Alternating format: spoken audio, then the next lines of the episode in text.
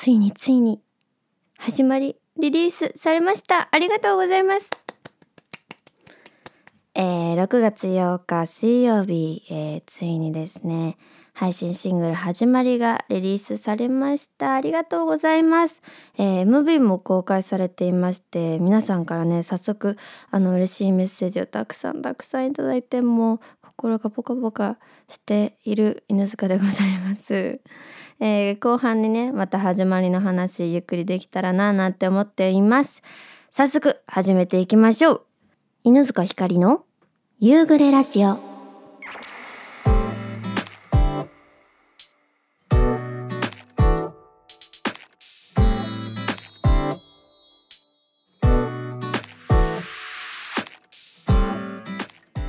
始まりました。第35回夕暮れラジオになります。皆さんこんにちはこんばんは。えー、今回は始まりのリリースがありましたのでもちろんねそちらのお話もしていきたいんですが、えー、まずはじめに、えー、トークテーマお便りを皆さんから頂いたお便りを紹介していきたいと思います。今回もねたくさんたくさんいただいたので、えじっくりじっくり読んでいきたいと思います。ラジオネームいちごヨーグルトさんです。いつもありがとう、えー私がチャレンジしてみたいことはミニスカを履くことです。いいね。私は足がとても太いのがコンプレックスでロングのスカートばかり履いています。ですが気づけば10代も終わってしまいもしかしたらこのまま自分のしたいおしゃれをする機会を逃してしまうのではとハッとしたことがきっかけでした。えー、とある憧れの女の子のような美脚目指して好きな人に雰囲気変わったな可愛いって思ってもらえるようになるぞ、えー、ちなみにどの服が好きと選んでもらった時に選んでくれたのはタイトスカートでした。ありがとうございます。え素敵？何？ドキドキしちゃった。ドキドキしちゃったってね。えー、ミニスカいいね。私も実はですね去年ぐらいからあのスカート挑戦挑戦しだしたって言ったらねあれだけどもうね私ロングのスカートも履いてなかったのよずっと。だけど去年ぐらいからまたスカートスカート始めましたって変なんだけどスカートをね履き始めたんですよ。でそう私もね最初にスカート履くのすごい勇気がいってロングでもなんだろうなここ数年ずっともう高校の時はもう当たり前だけどスカート履いてたけどあれって制服じゃないですか。私服でも高校の時ほぼスカートなんて履いてなくて、まあ、大学入ってからも履いたかな履いてんのモス持ってなかったから多分履いてなかったと思うんだけどそうスカートをねこうなんか自分らしくないなっていうかなんかこうほらクールな見た目が好きだったからさこう可愛らしくなりすぎちゃうんじゃないかとか女の子らしくなりすぎちゃうんじゃないかって思ってたんですけど去年ぐらいにふといや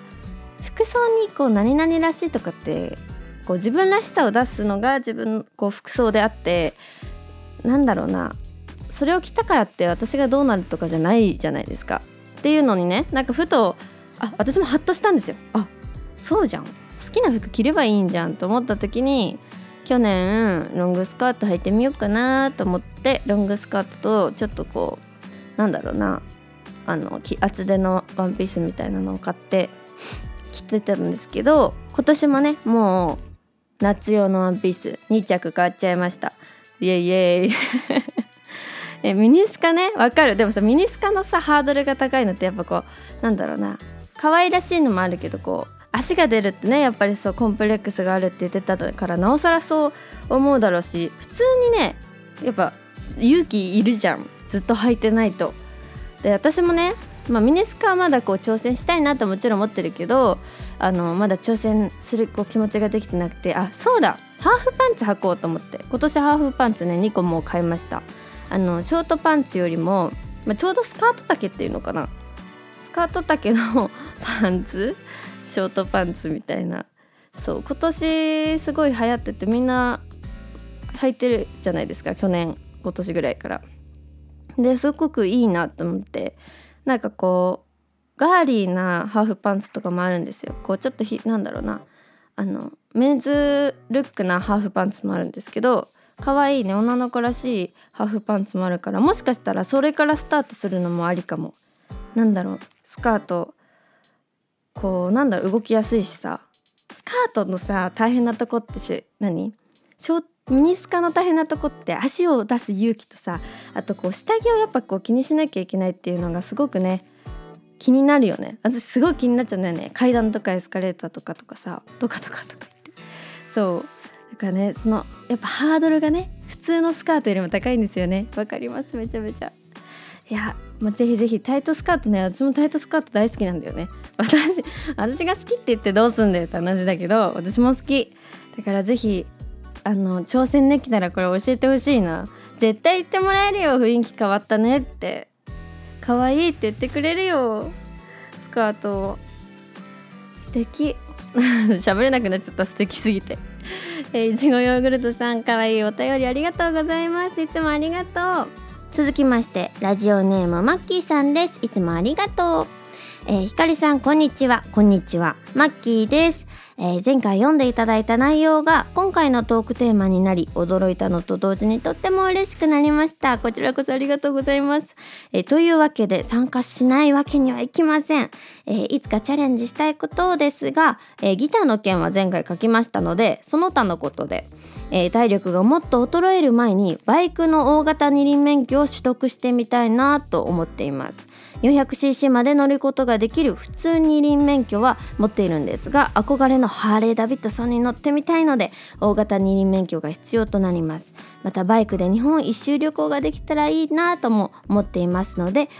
大きいバイクの方が楽なのではないかと。まあ免許を取得してもバイクを買うお金もなければダメなんですけどね、えー、とりあえず頑張って取得免許取得してレンタルでもいいから憧れのハーレー・ダビッドソンに乗ってみたいなと思っています。えー、ちなみにひかりさんのチャレンジしてみたいことは何ですが、えー、ではまた次回もお便りを送らさせていただきますね。マッキーよりということでマッキーさんありがとうございます。バイクいいよね。バイク私もすっごい好きであの見るのがね。あの免許本当は取れたらよかったなって思うんですけどやっぱりね周りから危ない危ないからやめてって言われちゃってちょっと取れてないんですけど私もね乗っていいなら乗りたい。かっこいいよね。ハーレー。かっこいいよね。やっぱ憧れますよね。なんて言ったって私こうルパン三世が大好きだからさ峰不二子がこうバイク乗ってるの見るとやっぱ バイクかっこいいなって思うよね。私は私もバイク乗ってみたい。免許欲しい。すごいな。いや絶対にこれはできますね。日本一周最高じゃんバイクで。ぜひね事故には気をつけて日本一周してほしいななんて思います。もうね免許を取ったら教えてほしい。大型二輪を取ったらぜひぜひ教えてください。お祝いしましょうみんなで。であのマッキーさんが気をつけて日本一周できるように。マッキーさんいつもお便りありがとうございます。続きましてラジオネーム池田屋さんです。いつもありがとう。犬塚さんこんにちは。こんにちは。早いもので1年の半分近く来てしまいましたね。あっという間ですね、えー、あっという間に過ぎていく時間に怖くなってしまいます。本当にそうですね。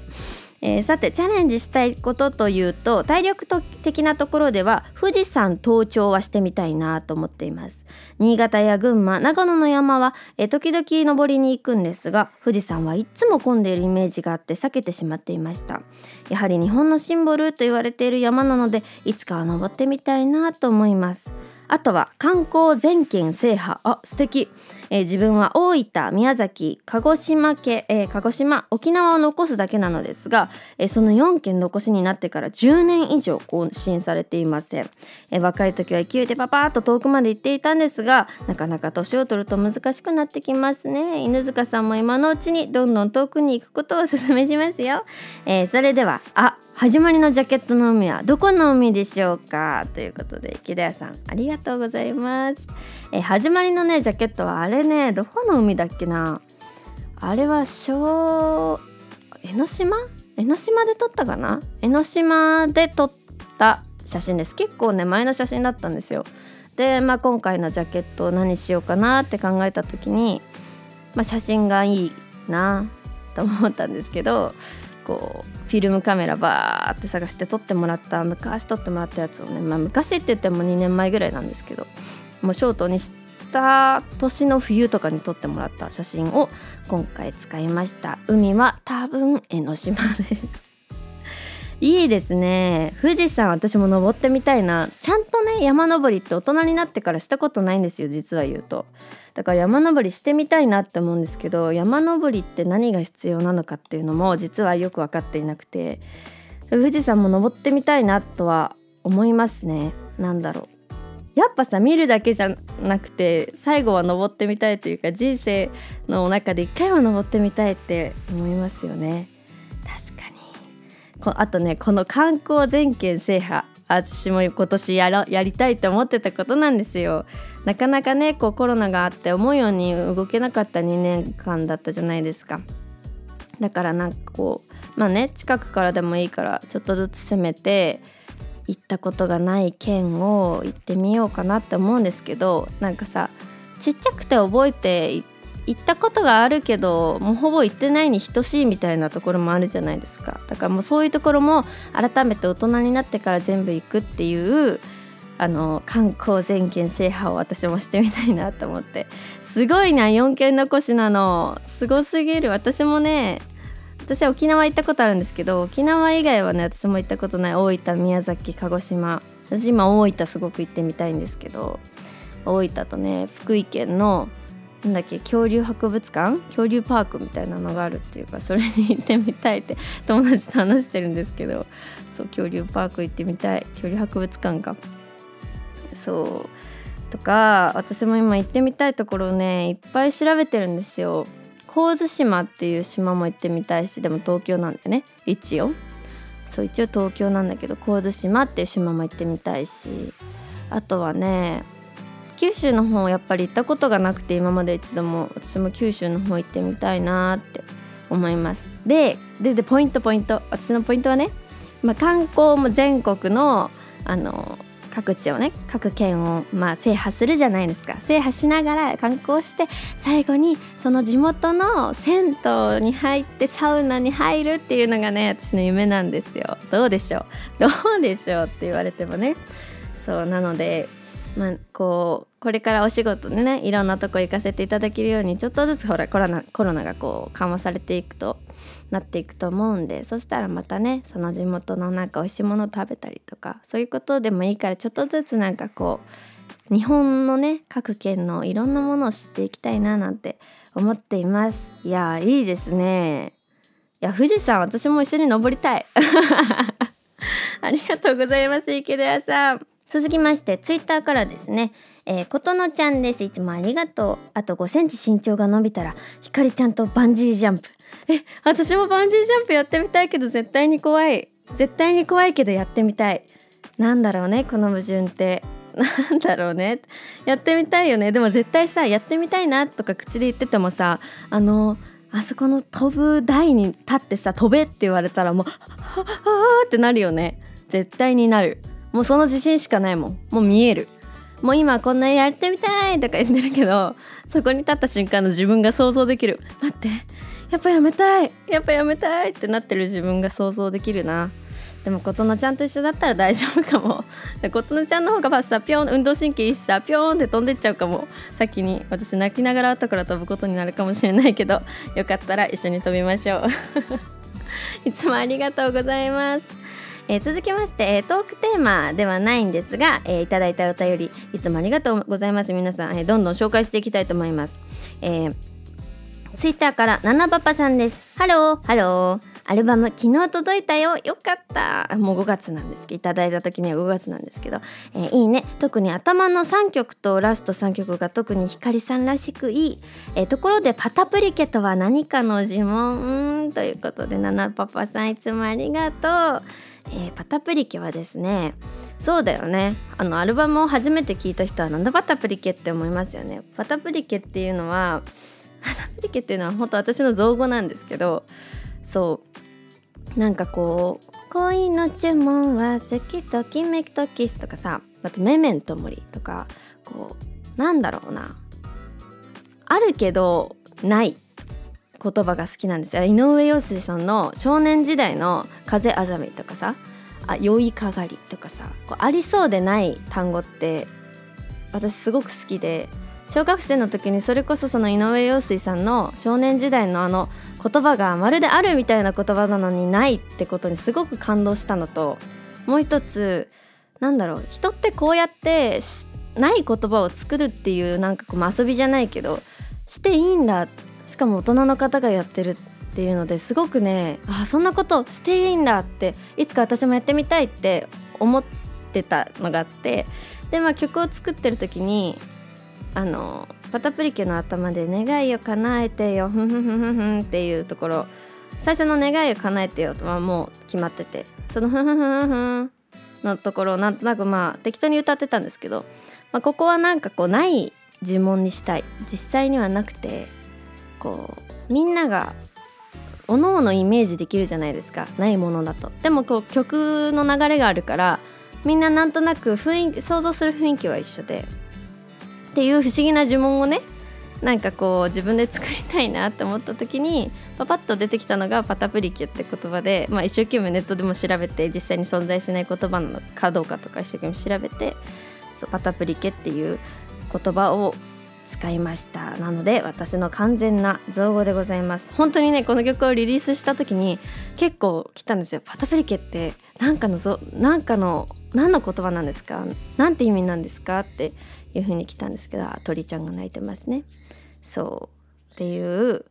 あの私の完全なる造語でございます。そんなことにも気づいてくれて嬉しい。ナナパパパさんいつもありがとう。続きましてマッキーさん2通目いただきましたありがとう。ひかりさんこんにちは。こんにちは。えー、トークテーマ以外でもとのことでしたので追加でお便りさせていただきます。ありがとう、えー、質問なのですがひかりさんが音楽を始めるきっかけになったアーティストさんはどなたかいますか？また初めて行ったライブはどなたになりますか、えー、PS 新曲始まりポップな感じがいいですね。嬉しい、えライブで生で聞くのを楽しみにしています。ということで本当にありがとうございます。とっても嬉しい。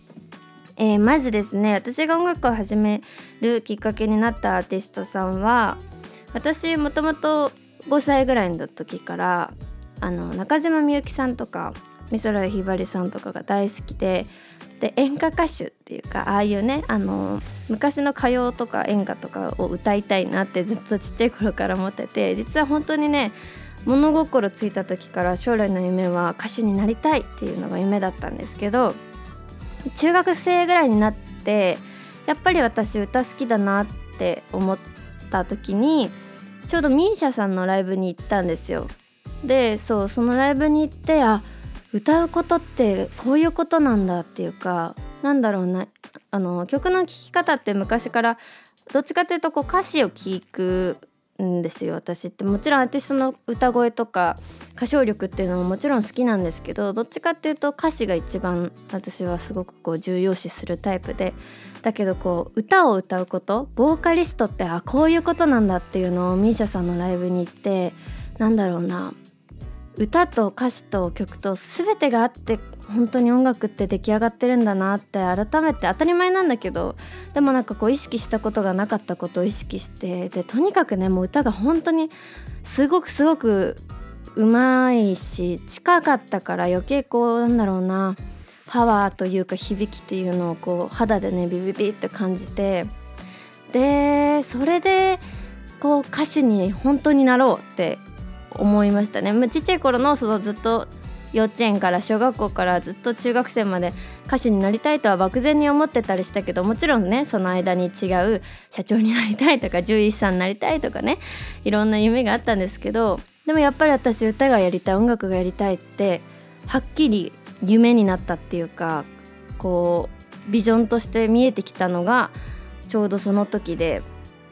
なので私が音楽を始めるきっかけになったっていうとやっぱりみぞれひばりさんとか中島みゆきさんとか misia とか、まあ、あと同じタイミングでエゴラッピンさんにもすごくハマりまして。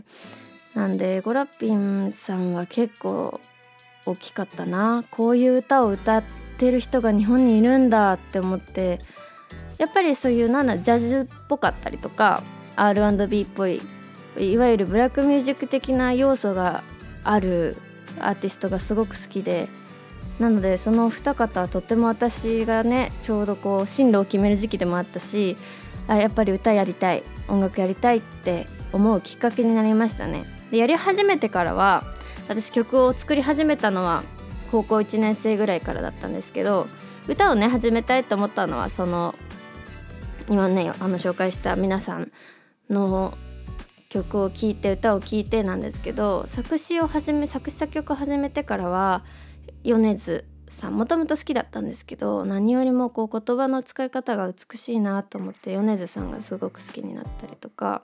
まあ、あと椎名林檎さん曲あこういう曲書けたらかっこいいなって思ったりとか。もうねこう曲を作り始めてからはもう全員が私が聴いてる曲聴いているアーティスト全てのアーティストのなんだろうなが全部私に染み込んで私も曲を書いてるんだろうなって自分で思いますね。なんだろう全てに影響を受けてるっていうか全部にすごいと思って全部吸収したいって思うって聞いてるっていう節がありますね。なので本当に始めてからは全員を参考にしてるそれこそ別にメジャーのアーティストじゃなくて一緒に普段ライブハウスでライブをやってるような同世代のシンガーソングライターのみんなとかももちろん影響を受けてるしそうだね結構影響いろんな人から受けてるなって思いますね。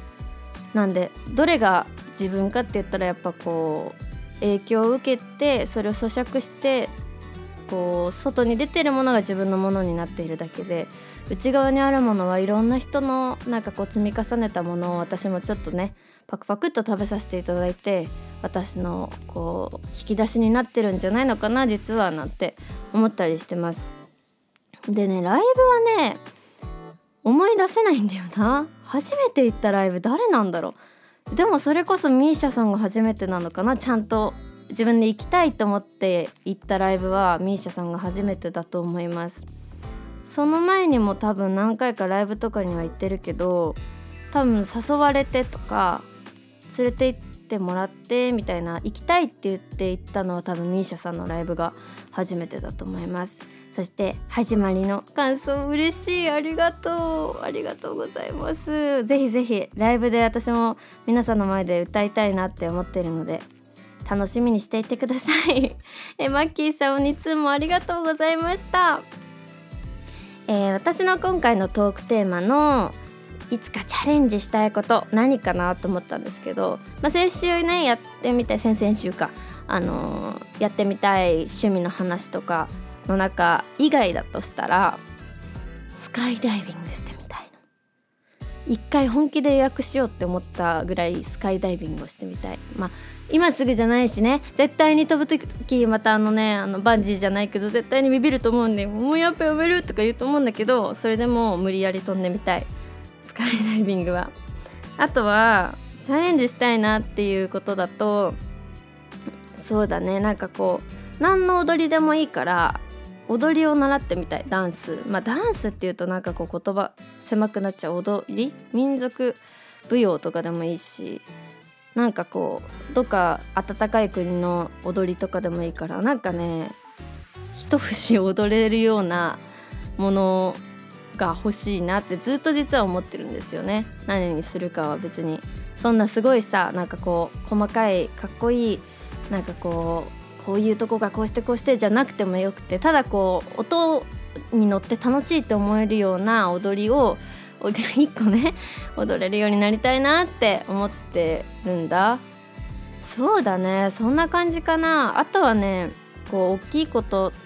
て言ったらチャレンジしたいことか。やっぱ私も登山してみたいなって思いますね。登山は人生で今までちゃんとしたことがないから高尾山ちょろっと登ったぐらいしかなくてもうなんか記憶もあんまりないぐらいだから大人になってちゃんと山登りしてみたいなって思いますね。今回皆さんが送ってくださった、えー、チャレンジしたいことなんかねなんだろうな。みんなが頑張りたいと思ってることとかやってみたいと思ってること聞くとねあ私もそれやりたいとかあ私もこういうのやってみたいんだったっていうのを思い出してねなんだかとってもいいなって思いました。何よりもあの皆さん是非ねあのチャレンジしてみたりとかもちろんその結果がうまくいったとかうまくいってなかったというのもあったとしても是非是非チャレンジしたよってことを教えていただけると嬉しいなと思います。もういつでもお待ちしております。私もねまあチャレンジっていうかあれなんですけどまあ、この夕暮れラジオをね、まあ、長く長く続けていきたいな長く続けられるように頑張っていきたいななんて思ってます。あのこう飛び飛びになっちゃうことはもちろんあるかもと思うんですけど100回200回とね続けてこの毎回お便り送ってくださってる皆さんと一緒にそれをベースにねこうさらにいろんな人たちと交流できるようなラジオにできたらいいなって思ってるのでいつもね送ってくださってる方々本当にありがとうございます。もうとっても頼りにしてます。そう無理しない無理して送んなくてもね全然大丈夫だからね。本当にいつもありがとうございます。もうみんなからのお便りをとっても楽しみにね毎回あのメールボックスを覗いております。なのでまた送っていただけると嬉しいな。これからもたくさん送っていただけると嬉しいな。そして夕暮れラジオもっともっと、えー、素敵な場所にできるように一緒に頑張っていけたらなと思っているのでよろしくお願いします。さてさて次回のトークテーマはあなたのちょっとした楽しみを教えてでございます、えー、梅雨が梅雨がもう始まりますが始まっていますがまあそんなちょっとうつうつとした時だったりあとは日常生活の中でもうわ今日疲れたなとかああもうちょっとくじけそうと思った時にでもこれあるから頑張ろうって思えるようなえあなたのちょっとした楽しみを教えていただけたらなと思います。メールアドレスは夕暮れラジオアットマーク gmail.com でお待ちしております。えツイッターのリプライでも、えー、お便りをお待ちしているのでぜひぜひ送ってください。えー、ということで始まり無事リリースされたということで皆さん聞いていただけたでしょうか？まだ聞いてないよって方もねぜひぜひ犬塚ひかり始まりって調べると、えー、出てくると思うのでぜひ聞いていただきたいんですが、えー、こちらの始まりという楽曲はですね私が高校2年生のもう本当にスタートスタートし始めみたいなもう4月とかに書いた曲でございます。なんでもう大昔の大昔も大昔の曲なんでございますが、えー、そうですね。ちょっとこう青春チックな青春チックって何？青春まあそうだね。青春こう爽やかなそしてポップな楽曲となっております。今までとちょっと一味違うんじゃないかなんて思っているんですがいや本当に恥ずかしくてもう恥ずかしくてっていうのはねやっぱこう高校生の時のこの甘酸っぱさが残っている歌詞とメロディーなのであの歌うのがとってもね ドキドキしちゃったんだけどどうだったかしら？どうだったかしら？いやーなんかちょっと歌詞は直したんですけどまあほぼ原型はもうほぼっていうかほとんど歌詞直したって言ってもほんのちょろっとぐらいであの今の私がねまあここはこういう風の方がいいんじゃないかなと思って多少直しているんですが、えー、当時の高校2年生、えー、17歳17歳18歳17歳16歳17歳ぐらいの私の、えー、気持ちのそのまんまっていう感じなんですが、えー、始まり新学期がスタートした、えー、新学期新年度がスタートしたこの時期にちょっとぴったりなんじゃないかということで、えー、リリースしました。どうでしたか？感想ねもうすでに送っていただいてる方とかあの夕暮れラジオだけじゃなくて Twitter とかね Instagram の DM に感想を送ってくださる方もいていやもう本当に皆さん聞いてくださってありがとうございます。いやなんかすごくね甘酸っぱい曲ってなってるんですよ。で、まあ、この曲、まあ、どうやって作ったかって言ってももう大昔なのでどうやって作ったも何もって感じなんですが、まあ、私がね覚えてる限りだとこうラブソングを作る時に好きなんだろうな好き好き大好きみたいなのがやっぱちょっと恥ずかしいっていうのが昔からありまして私の中で。なんだろうな。どこかが切なさがあるか照れがある歌詞が好きなんですよ。もう純粋にもちろん大好きだみたいな曲は好きなんですけどその恋しちゃってるみたいなね。ちょっと自分で歌ったりさ自分の気持ちだと思うと恥ずかしいって思うとなるとその照れ隠しのところがこう乙女かよっていうね歌詞が出てくるんですけど結構こうパンチのある言葉っていうか乙女かよっていう。いや乙女かよってなるそのね感じを私当時の私は入れたんだと思うんですがこれはねずっとあの高校生の時から変わらずって感じなんですけども乙女かよっていうね照れが入ってるんですよ。あこんなにも好きなのにこんなにも会いたいと思ってる。うわ自分乙女かよっていうちょっと恥ずかしいっていうあの乙女介護なんですがどうでしょうか。MV もね公開されております、えー、YouTube でぜひ皆さんチェックしてください、えー、今回はですねキャストで、えー、小朝ひまりちゃんに出演していただきました。もうとっっても可愛くてね。もうとってもとっても可愛くて多分そう私の弟と同い年。だから私の3つ下なんですけど本当に可愛くてずっと撮影中も私「え可愛いえ可愛い？ってずっと言ってたんですけど っていうぐらいもう本当に可愛くて、えー、そんな、えー、ひまりちゃんのシーンも大大大大注目の、えー、始まりの MV でございます。ぜひ皆さんチェックしてください。犬塚ひかり始まりで検索すると出てきます。さてさて今回もたくさんおしゃべりしてしまいましたが、えー、ぜひ皆さん、えー、トークテーマだけではなく、えー、番組の感想や、えー、もちろん新曲始まりの感想でも構いません。また何かこう弾き語りのリクエストでも、えー、質問でも何でも構わないのでぜひぜひ、えー、メールを送っていただけると嬉しいです。メールアドレスは夕暮れラジオアットマーク gmail.com でお待ちしております。またツイッターのリプライでも、えー、メッセージお待ちしているのでぜひぜひ送っていただけると嬉しいです。えー、6月もスタートしましたね。すいません。1週目はちょっとこうできなくて1週ずれてしまったんですが、えー、6月も元気に夕暮れラジオ投稿していきたいと思ってるので皆さん、えー、梅雨を乗り越えていきましょう。ということでまた来週お会いしましょう。ありがとうみんな。バイバーイ。